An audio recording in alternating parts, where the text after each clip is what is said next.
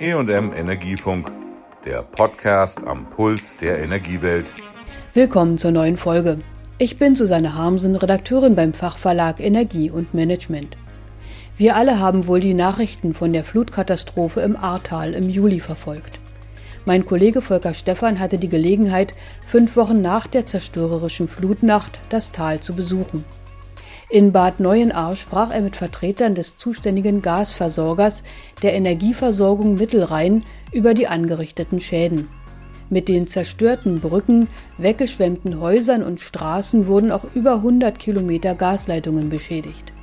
Deshalb sind 6000 Haushalte der Region noch ohne Gasversorgung.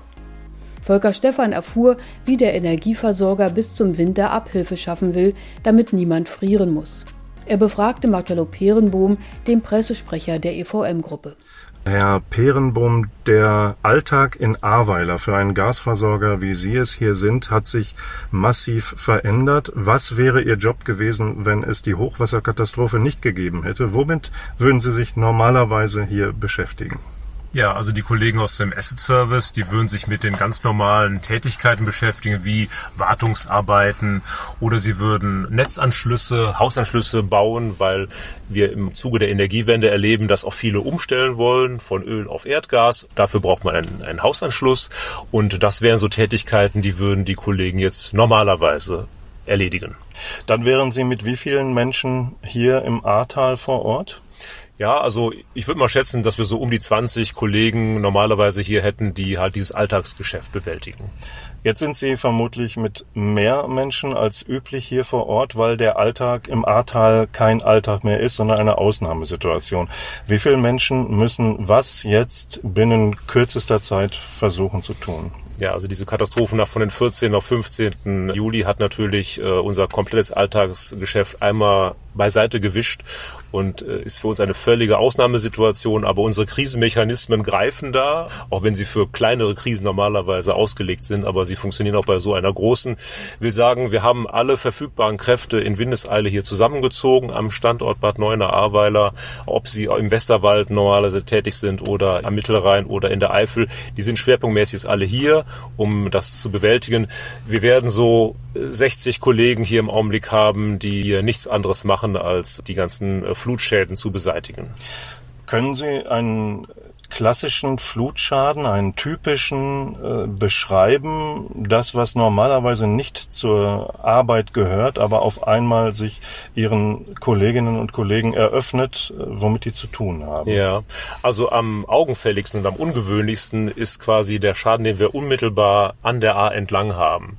Wir haben an 16 Stellen in diesem Flutgebiet mit unseren Erdgasleitungen die A überquert, also teilweise unterquert, teilweise überquert über Brückenleitungen. Die ganzen Brücken sind nicht mehr da. Unsere Leitungen hat es komplett zerfetzt und als die Kollegen das erste Mal in der Lage waren, wirklich so nah an die A wieder heranzukommen, als das Wasser wieder etwas zurückgegangen war, dann haben die wirklich Bauklötze gestaunt und waren erstmal völlig entsetzt, dass die Naturgewalt es schafft, unsere Stahlrohre, und wir reden wirklich über sehr stabile Stahlgasrohre, dass es die einfach zerfetzt.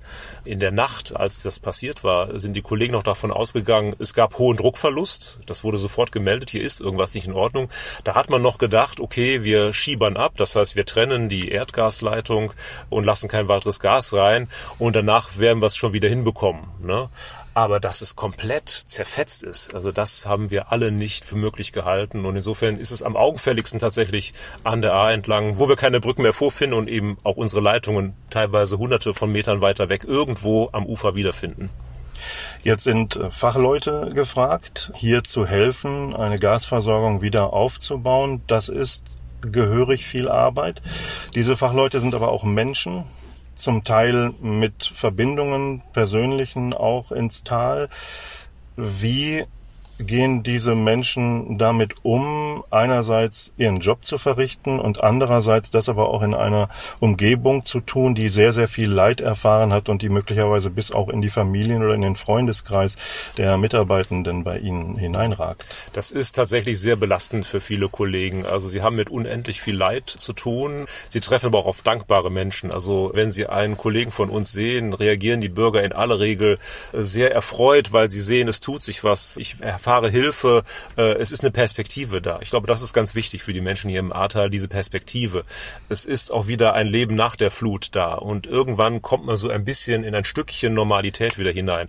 Aber es ist vor allen Dingen für meine Kollegen deswegen auch so belastend, weil wir 16 Kollegen haben, die unmittelbar betroffen sind. Und ich war dieser Tage auch an der Stelle, wo das Haus eines lieben Kollegen mal gestanden hat, das nicht mehr da ist. Das war ein Neubau im Neubaugebiet und unmittelbar in der Nachbarschaft ist quasi die Brücke gewesen, die die A überquert hat und wo auch unsere Gasleitung war.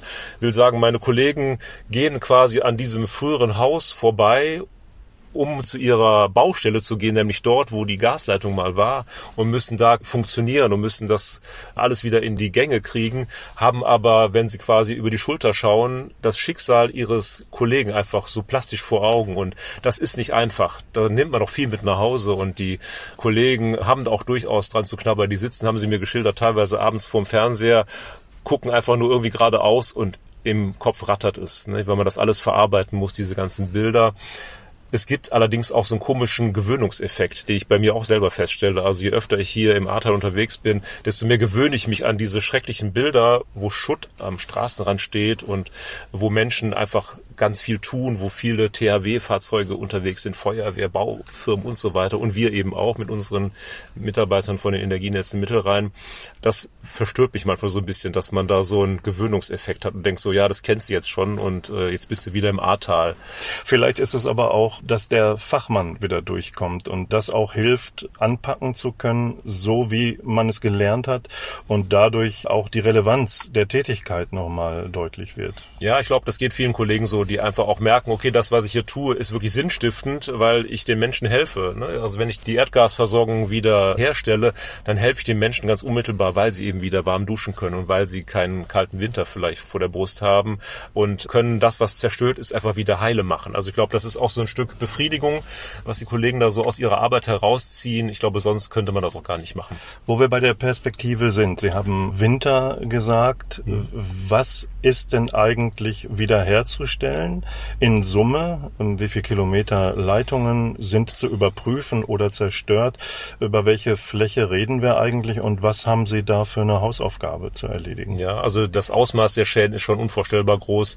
Wir haben mal ein 112 Kilometer Gasleitungsnetz, das betroffen ist. Das heißt, wir haben eine Hochdruckleitung, die, wenn man so will, die Hauptschlagader ist, vom Rhein aus kommend, von Sinzig bis hier ins Ahrtal, bis Bad Porzheim.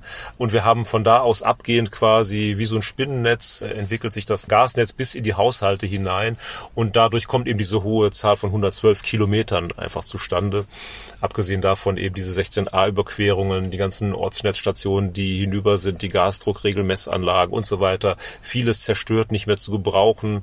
Das ist schon eine richtig große Hausnummer. Um den Menschen hier einfach möglichst schnell wieder Gas in den Haushalt zu bringen, sind wir dabei, halt auch Übergangslösungen zu schaffen. Also wir sind gerade dabei, eine Übergangstrasse zu bauen entlang der Weinberge an der B266 vorbei. Eine Hochdruckleitung aus Kunststoff, weil es schneller geht auch, die wir quasi andocken an das Stück, was noch intakt ist, also hinter Stadt Lorsdorf ist das, da werden wir dann unsere Leitung andocken und über diese Tangente das unmittelbare Stadtgebiet von Bad Neuenahr wieder zu erreichen, weil das Netz hier so zerstört ist, dass man das nicht innerhalb weniger Wochen wieder intakt bekommen würde. Mhm. Die Menschen können sich darauf verlassen, einen warmen Winter zu erleben? Oder wie schwierig wird es sein, die verfügbaren Monate so nutzen zu können, dass sie tatsächlich bis mhm. an die Haushalte rankommen. Ja, so ein Gasnetz ist ja was sehr Spezielles. Das muss immer unter Druck stehen und wenn man so will, wir arbeiten uns von außen nach innen voran, beginnend am Rhein, wo die Übergabestation in Kripp ist, wo quasi das Gas in unser Netz hineinströmt.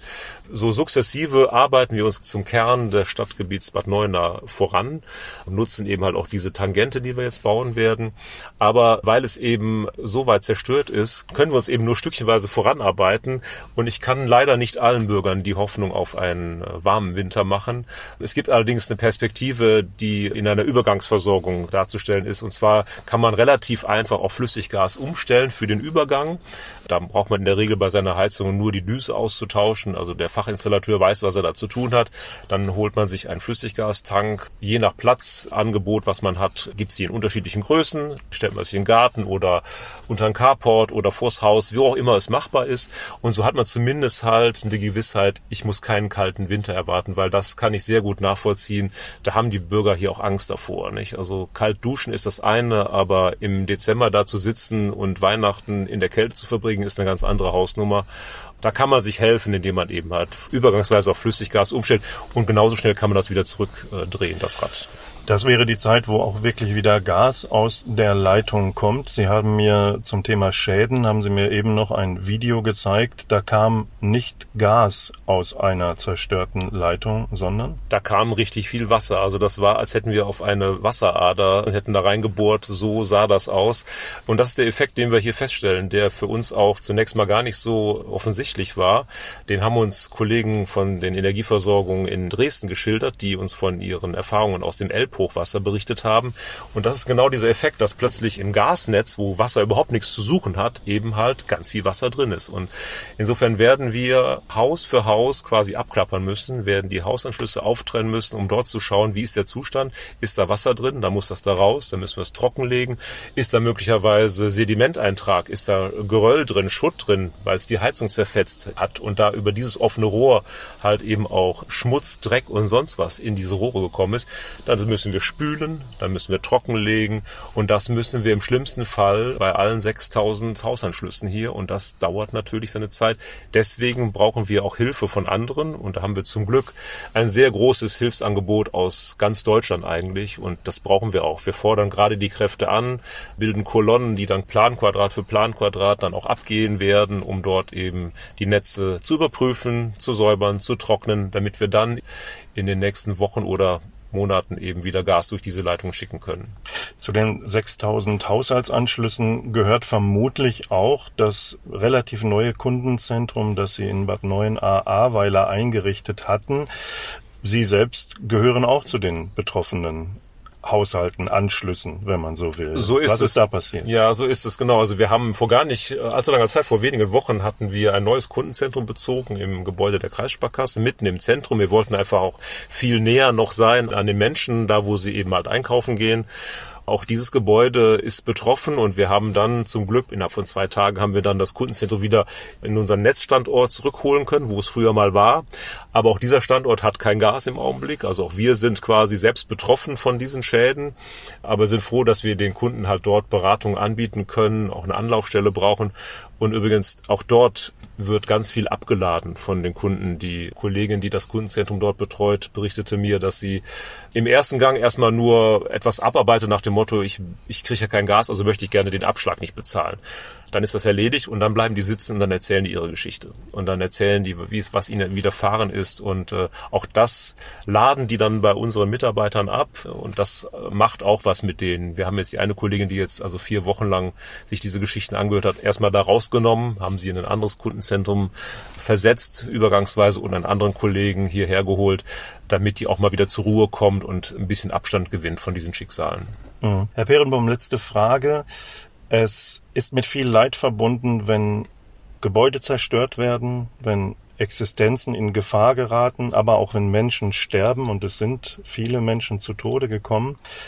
Was macht Sie zuversichtlich? Was macht Ihnen Mut, diese Ausnahmesituation zu überwinden? Hat das vielleicht auch mit der großen Solidarität zu tun, die man an allen Ecken und Enden im Ahrtal erkennen kann? Genau das ist das, was mir Mut macht und ich glaube auch den Menschen, die hier leben, Mut macht eben genau das. Diese große Solidarität, die man hier erfährt, dieses wir rücken alle zusammen und äh, stehen uns bei und helfen uns, wo wir nur können.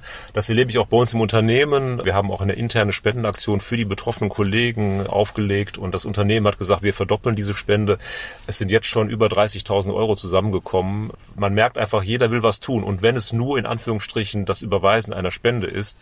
Aber das, das gibt mir ein bisschen Mut und ich glaube, die Ortsgemeinschaft, wir haben ja auch viele Dörfer hier, die sind nach der Flut anders als vor der Flut die wachsen zusammen und ich glaube, das wird bleiben. Danke fürs Gespräch, Marcelo Perenbohm, Pressesprecher der EVM-Gruppe hier aus dem Mittelrheingebiet. Herzlichen Dank. Sehr gerne. Das war die heutige Folge mit meinem Kollegen Volker Stephan aus dem Ahrtal, wo er sich über die Beseitigung der Flutschäden am Gasnetz durch die EVM informierte. Tschüss sagt Susanne Harmsen. Das war der E&M Energiefunk. Bleiben Sie voller Spannung.